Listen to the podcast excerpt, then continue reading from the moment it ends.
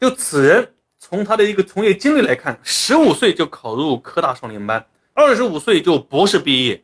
到现在呢是将近三十五岁。一九年开始管理基金，所以管理的基金时间并不长，三点五年对于一个基金来讲是属于一个新生代的基金。你看，对于它的标签就是新生代的黑马。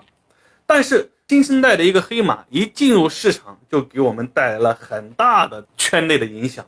按理正常讲。对于一个从业三年的基金，你能够把基金的规模管理到几十亿的规模，都已经非常不错了。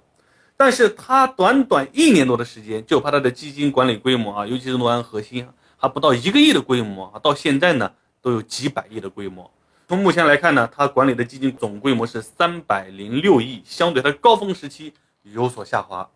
再次证明了他在市场当中所带来的这种影响，以及为公司所做出的贡献。个人履历没得说，那我们看一下认知年化回报率，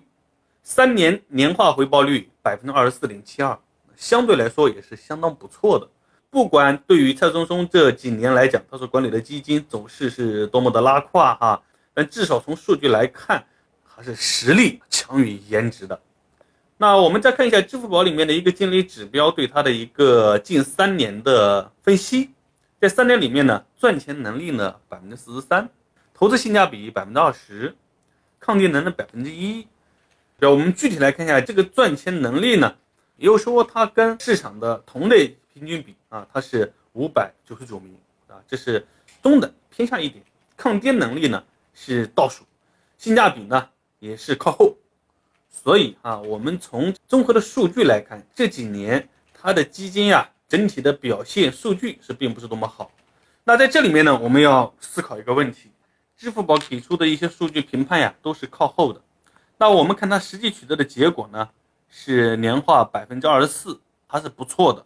那我们再看一下它管理的具体基金呢，三年的认知回报也有百分之一百一十二，百分之九十六点八九，哎，也是不错的。即使是在整个数据比较靠后的情况下，它依然呢有一个不错的收益。你要明白这里面的关系。我们在这里看到的数据，仅仅是作为一种。整个业绩表现的一种参考，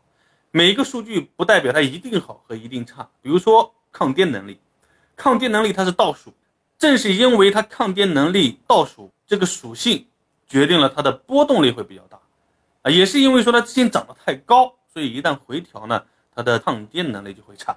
所以这也是它进攻所带来的一种反面的一些影响。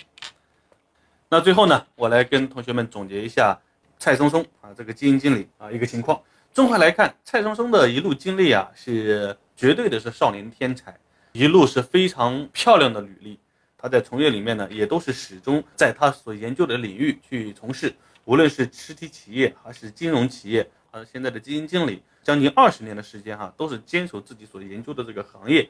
所以，如果说你要去从实力来比的话，那蔡松松来讲，绝对是实力担当。